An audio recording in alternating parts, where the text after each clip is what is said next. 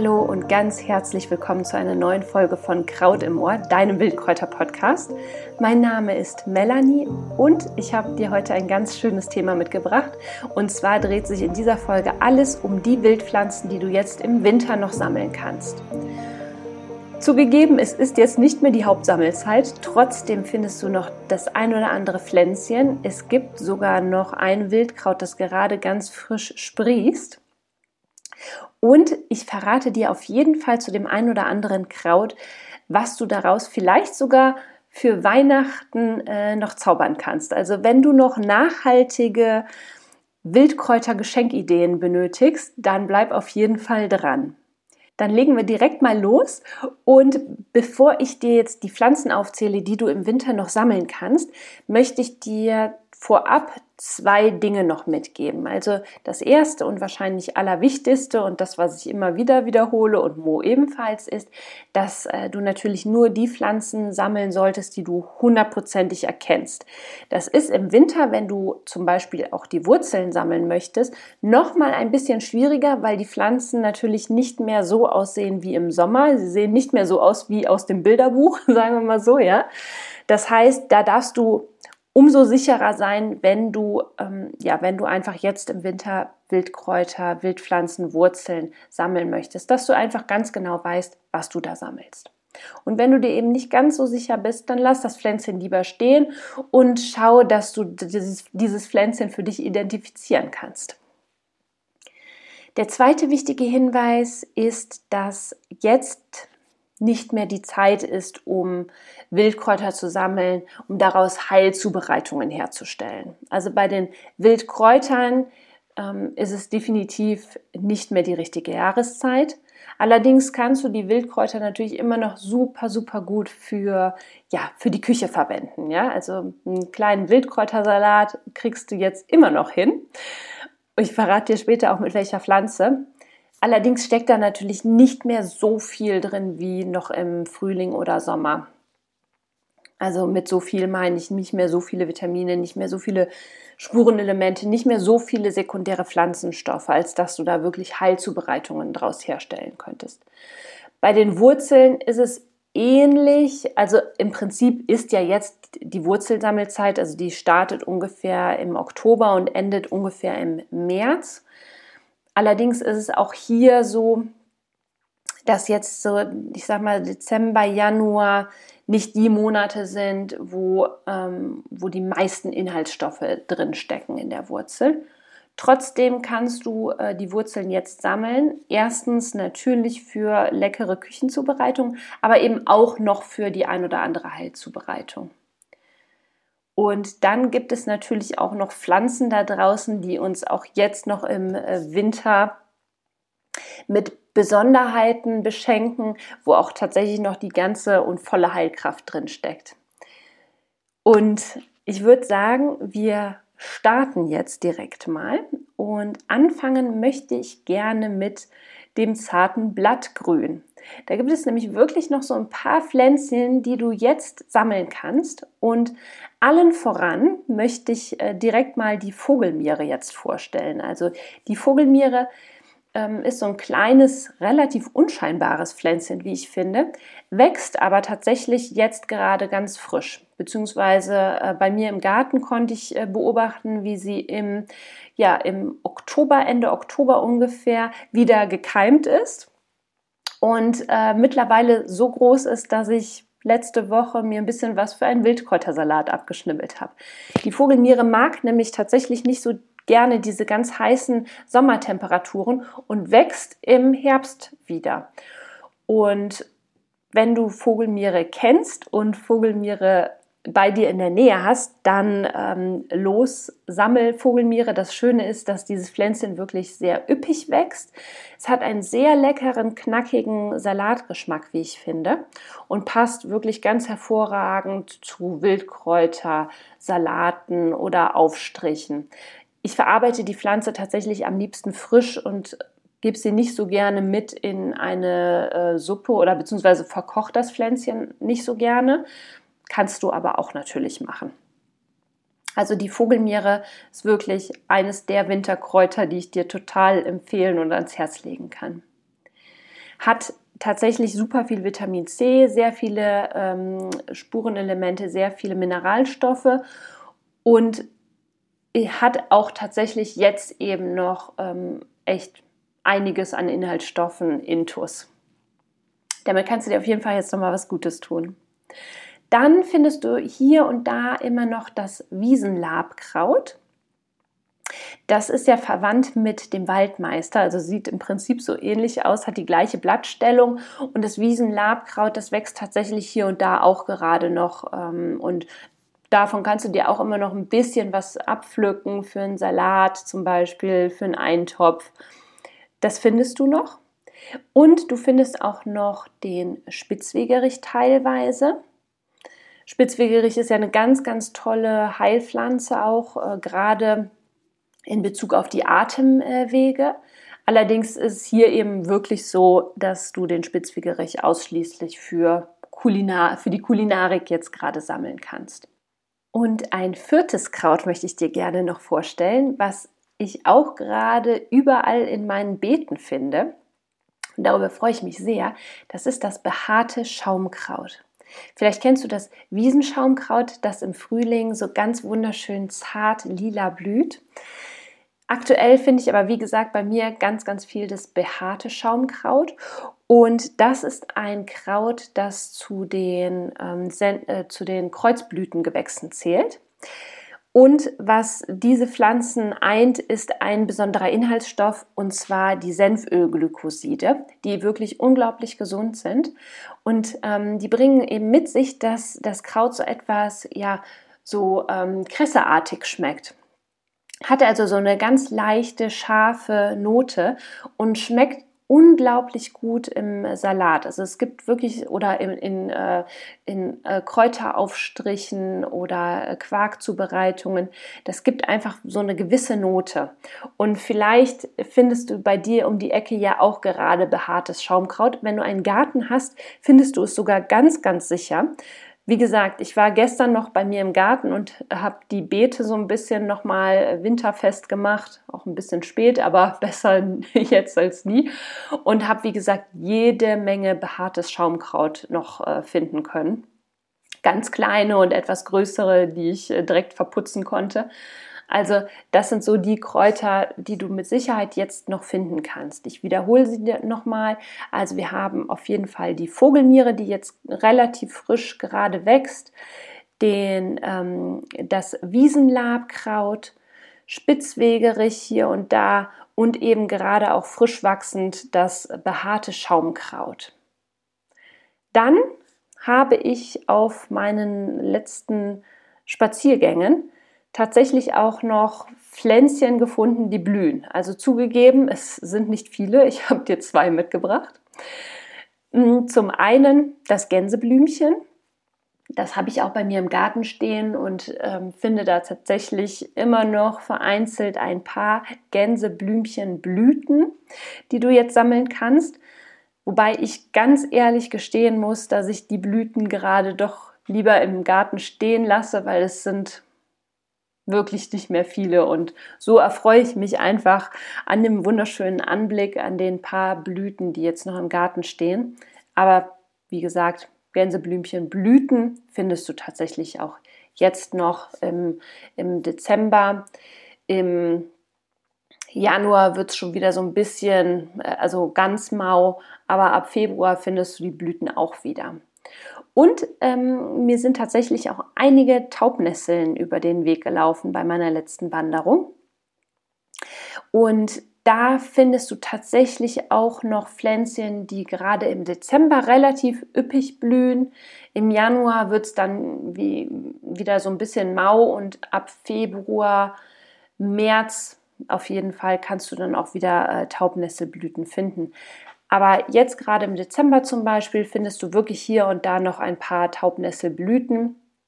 Und die sind einfach irre schön ähm, jetzt ähm, über einen Salat gestreut oder wirklich nur als so ganz feine Dekoration zu einer leckeren Speise, vielleicht ja sogar zum ähm, Weihnachtsmenü ein paar Blüten. Das ist bestimmt ein Überraschungseffekt, so etwas ähm, ja, auf dem Teller an Weihnachten zu finden.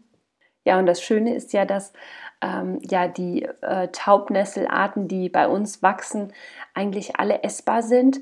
Da denke ich zum Beispiel an die weiße Taubnessel, ich denke an die purpurrote Taubnessel, an die gefleckte Taubnessel oder an die Goldnessel mit den wunderschönen gelben Blüten. Und ähm, ja, wie gesagt, halt einfach mal die Augen äh, auf und wer weiß, vielleicht findest du die ein oder anderen Blüten auch jetzt noch. Ja, dann äh, kommen wir mal zu den Wurzeln. Da habe ich dir auch vier Wurzeln mitgebracht. Ähm, ganz klar kannst du jetzt beispielsweise immer noch die Beinwellwurzel sammeln. Beinwell ist ja wirklich eine ganz, ganz tolle Heilpflanze. Da habe ich auf dem Blog Luna Herbs auch einen richtig schönen Steckbrief äh, zugeschrieben, wo du wirklich alle Erkennungsmerkmale findest, äh, Beschreibungen zur Heilanwendung findest. Also wenn dich der Beinwell besonders anspricht, dann schau auf jeden Fall mal im Blog vorbei. Ähm, aus der Wurzel wird klassischerweise eine Salbe hergestellt, die äh, in der Volksheilkunde prinzipiell gegen, ja, gegen Prellungen, gegen Knochenbrüche, gegen äh, Zerrungen verwendet wird. Es ist quasi wirklich so die Pflanze der ersten Wahl, wenn es eben irgendetwas, wenn du irgendetwas hast, oder beziehungsweise in der Volksheilkunde wurde sie eben äh, verwendet und wird sie immer noch verwendet bei, ähm, ich sag mal, Knochenleiden, ja jeglicher Art. Brüche, Prellungen. Auch bei äh, Muskelkater bzw. in Sportemulsionen wird ein Beinwellöl gerne mit eingearbeitet, weil es auch eine äh, wärmende Wirkung hat. Also Beinwellwurzel ist wirklich sehr vielseitig einsetzbar. Eine ganz, ganz tolle und große Heilpflanze, die wir hier bei uns haben. Wie gesagt, wenn, wenn dich da noch, ähm, wenn du dich darüber noch mal etwas näher informieren möchtest, dann schau super gerne im Blog vorbei. Ich verlinke dir das auch in, in den Show Notes. Dann haben wir Löwenzahn, Löwenzahnwurzel. Findest du auf jeden Fall jetzt noch. Das Schöne ist, den kannst du auch immer noch ganz gut erkennen, weil die Blätter immer noch ähm, recht grün auch aussehen, aktuell zumindest jetzt im Dezember unter der Schneedecke wird sowieso immer schwieriger, Pflanzen zu finden. Und aus der Löwenzahnwurzel, daraus kannst du beispielsweise einen Löwenzahnkaffee machen. Und das ist natürlich wirklich ein ganz, ganz tolles und sehr besonderes Weihnachtsgeschenk, wie ich finde. Plus, dass der Löwenzahnwurzelkaffee wirklich richtig gut schmeckt. Ähm, wir haben kürzlich Löwenzahn-Kaffee äh, bei uns, ja, ähm, Löwenzahn-Kaffee geschenkt bekommen. Und mein Mann möchte tatsächlich keinen anderen Kaffee mehr trinken. Der liebt den. Und ja, wie machst du Löwenzahn-Kaffee? Eigentlich ist es relativ einfach. Du brauchst natürlich sehr viel Wurzelmaterial. Das Schöne ist bei der Löwenzahnwurzel mm, ist es so, dass wie auch bei der Beinwellwurzel dass äh, wirklich nur ein kleines Wurzelstückchen stehen bleiben muss, sodass daraus wieder eine neue Pflanze erwächst. Normalerweise ist es ja wirklich so, wenn du die Wurzel einer Pflanze sammelst, dass die Pflanze weg ist. Bei den Wurzeln, die ich dir jetzt hier vorstelle, ist es nicht so, bis auf eine Ausnahme, sage ich aber gleich noch, bei der Löwenzahnwurzel und bei der Beinwellwurzel kannst du wirklich beherzt die Wurzeln sammeln, ohne dass nachher die Pflanze weg ist, weil die so wahnsinnig wuchsfreudig sind. Wie gesagt, ein kleines Stück Restwurzel reicht, reicht dieser Pflanze, um wieder neu austreiben zu können. Und ähm, bei, dem, bei der Löwenzahnwurzel ist es eben so, dass du daraus dann einen Kaffee herstellen kannst. Dafür sammelst du eben wirklich einiges an Wurzeln, säuberst diese ganz ordentlich und schneidest die Wurzel dann in gleich große Stücke. Das ist ganz wichtig, in gleich große Stücke. Jetzt nicht 5 cm groß, sondern schon relativ kleine, ich sag mal maximal 1 cm große Stücke. Und dann gibst du die ähm, Löwenzahnwurzel ins, in den Backofen und röstest die Wurzel tatsächlich richtig. Und hier ist es so ein bisschen tricky, äh, genau den Moment abzupassen, dass die Wurzel halt schön dunkel ist. Also sie sollte wirklich relativ dunkelbraun sein, aber noch nicht verkohlt. Ja? Das ist so dieser feine Grad, dieser feine Unterschied. Ähm, das heißt, da sollte man wirklich die ganze Zeit mit dabei sein. Ich kann dir jetzt auch keine Uhrzeit nennen, wie lange du die Wurzel im Backofen lassen solltest, weil jeder Backofen da anders ist. Ja? Ich würde mich da äh, in die Nesseln setzen, wenn ich dir da eine konkrete Uhrzeit nenne. Das heißt, da bleibt man einfach die ganze Zeit nebenbei stehen und guckt und äh, wendet auch zwischendurch so ein bisschen die Wurzeln. Und anschließend äh, kannst du den, ähm, kannst du die Wurzeln noch mal ein bisschen feiner malen. Also die brauchen nicht so fein gemahlen werden nach dem Rösten wie ein äh, normaler Kaffee, sondern dann in so kleine Stückchen, die so ungefähr ein Millimeter groß sind.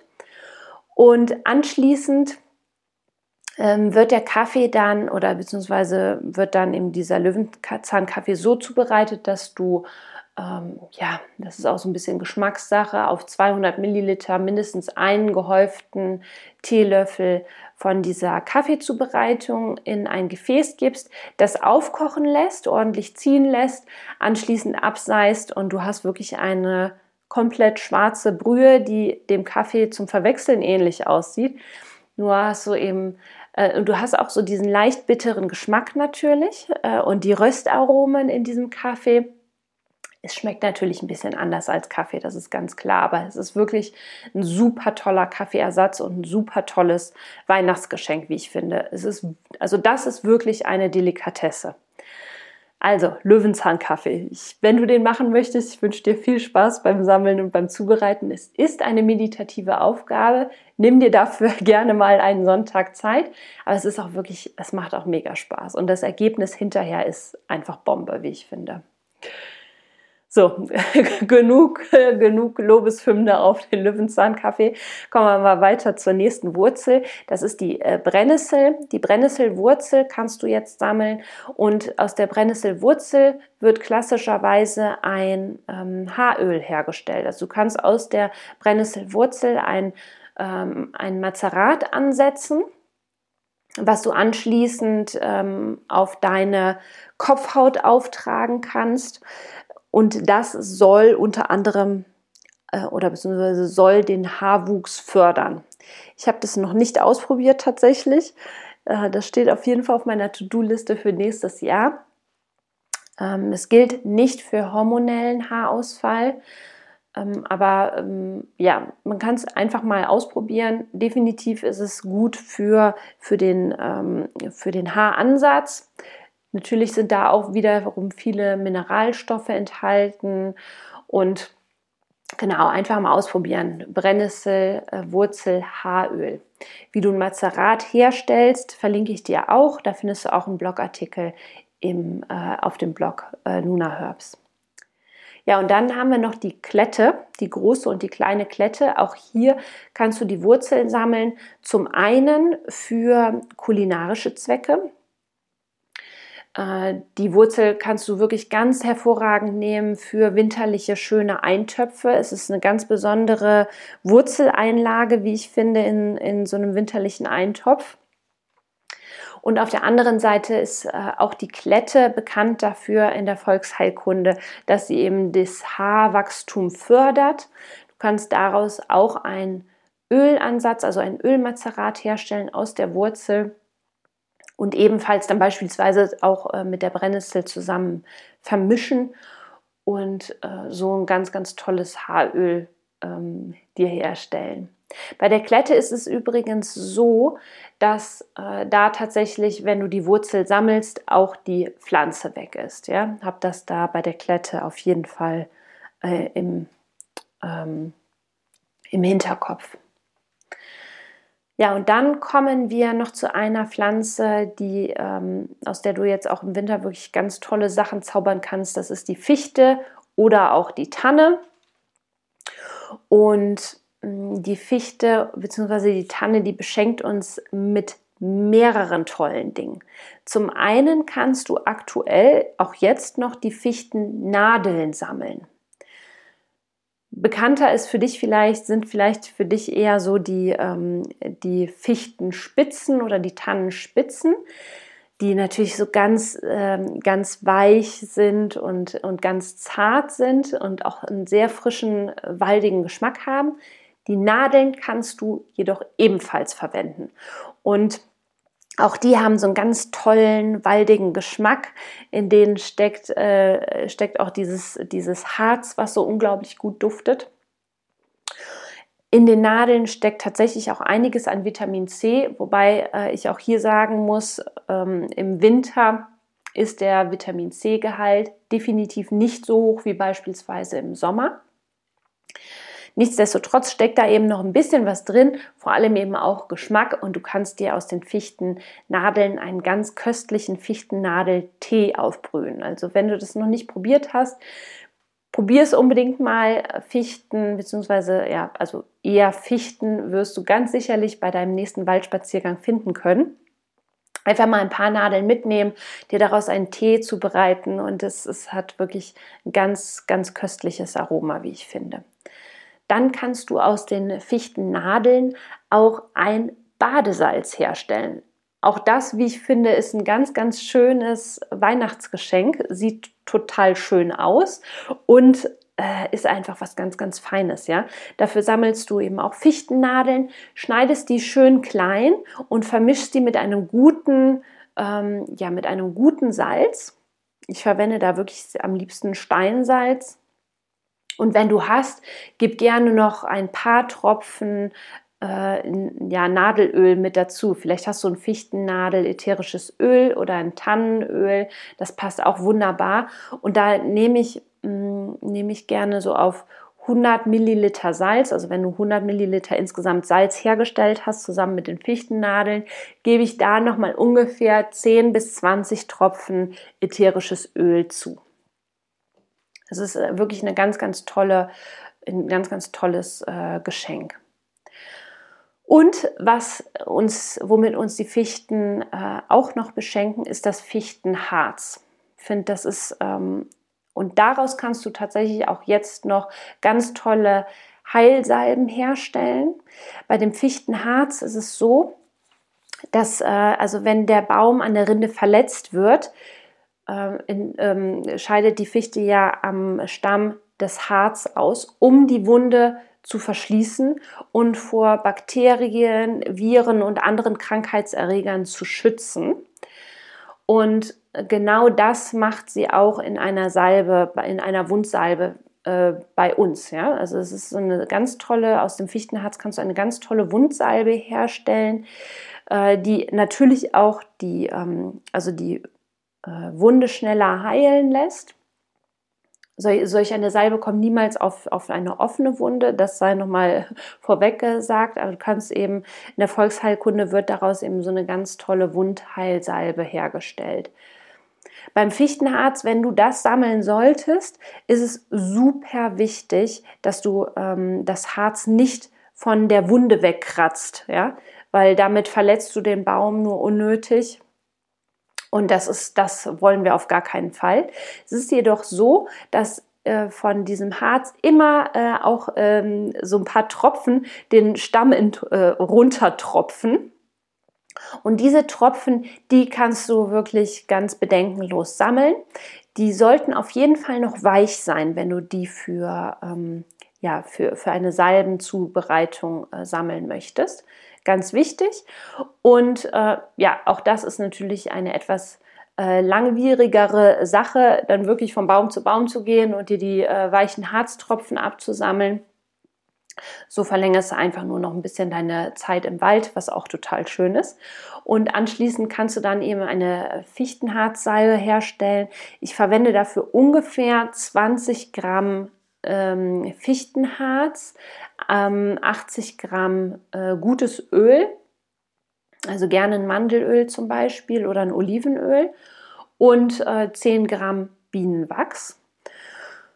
Ähm, wenn du solch eine Salbe herstellen möchtest, dann gebe ich dir noch den Tipp, dass du äh, vielleicht ein ja, einen Topf verwendest, in dem du ausschließlich äh, diese Harzsalbe, diese Fichtenharzsalbe herstellst, weil ganz ehrlich, danach kannst du den Topf definitiv nicht mehr für anderes gebrauchen.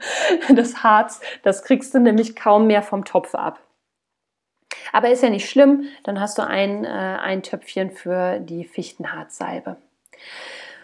Und ähm, ich, was ich auch noch super schön finde, ist den Harz, also das, äh, den fest gewordenen Harz, den fest gewordenen Fichtenharz mit in Räuchermischungen zu geben. Ähm, da solltest du allerdings wirklich komplett ausgehärteten Harz sammeln. Es sollte also wirklich ganz, ganz fest sein, äh, so dass du das vielleicht sogar in den Fingern zerbröseln kannst. Und das mit ins Räucherwerk ein bisschen, ähm, das hat einfach einen ganz, ganz tollen äh, Duft, einen sehr klärenden Duft. Hat auch eine sehr starke Wirkung. Also da äh, gerade generell bei, bei Räucherungen solltest du immer auch darauf achten, wie gut du das verträgst.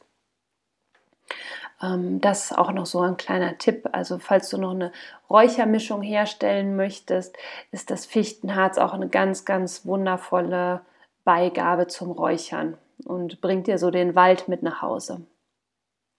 Ja, und das sind so die Pflanzen, die ich dir gerne für den Winter vorstellen möchte. Ich wiederhole es nochmal ganz kurz.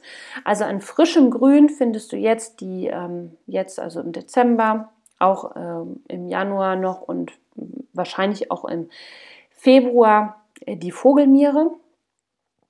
Dann äh, findest du hier und da auf jeden Fall noch das Wiesenlabkraut, den Spitzwegerich findest du noch und auf jeden Fall auch das behaarte Schaumkraut. An Wurzeln kannst du aktuell sammeln unter anderem die Löwenzahnwurzel, die Beinwellwurzel und die Brennnesselwurzel. Da haben wir den Vorteil, dass wenn du ein bisschen Wurzel stehen lässt, äh, noch, dass auf jeden Fall eine neue Pflanze wieder daraus äh, austreiben kann. Und dann haben wir noch die Klettenwurzel. Da ist es leider so, Wurzel weg, Pflanze weg.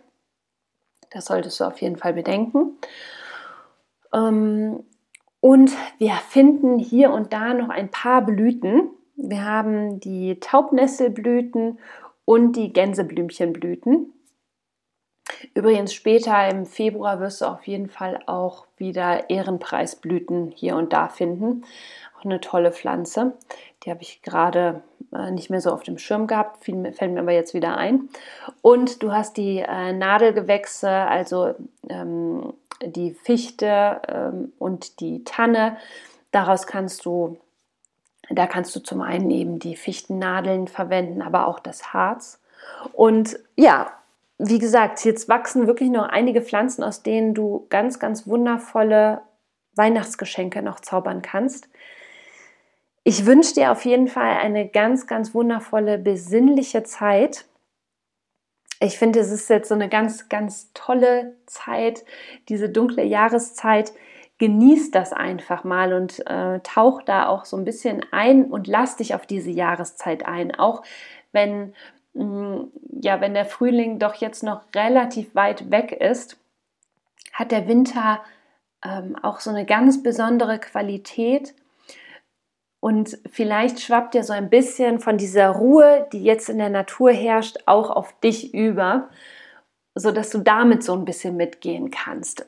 Und ja, und die Dunkelheit lädt eben auch immer wieder dazu ein, äh, mehr so in sich in sich zu schauen. Das machen die Pflanzen ja im Prinzip auch. Ne? Die Pflanzen ziehen sich jetzt eher so in sich zurück. Gut, in dem Sinne, ich hoffe sehr, dass dir die Folge gefallen hat. Wenn sie dir gefallen hat, dann ähm, ja, bewerte uns super, super gerne. Schreib uns total gerne eine Bewertung. Das hilft uns, dass wir den Podcast noch bekannter machen. Also, wenn du dich in irgendeiner Form für diesen Podcast bedanken möchtest bei uns, dann ist das größte Dankeschön eine Bewertung. Darüber freuen wir uns einfach wahnsinnig. Und ähm, ja, ich sage ganz, ganz herzlichen Dank, dass du wieder mit dabei warst. Ich freue mich und Mo freut sich natürlich auch, wenn du auch bei der nächsten Folge wieder reinhörst.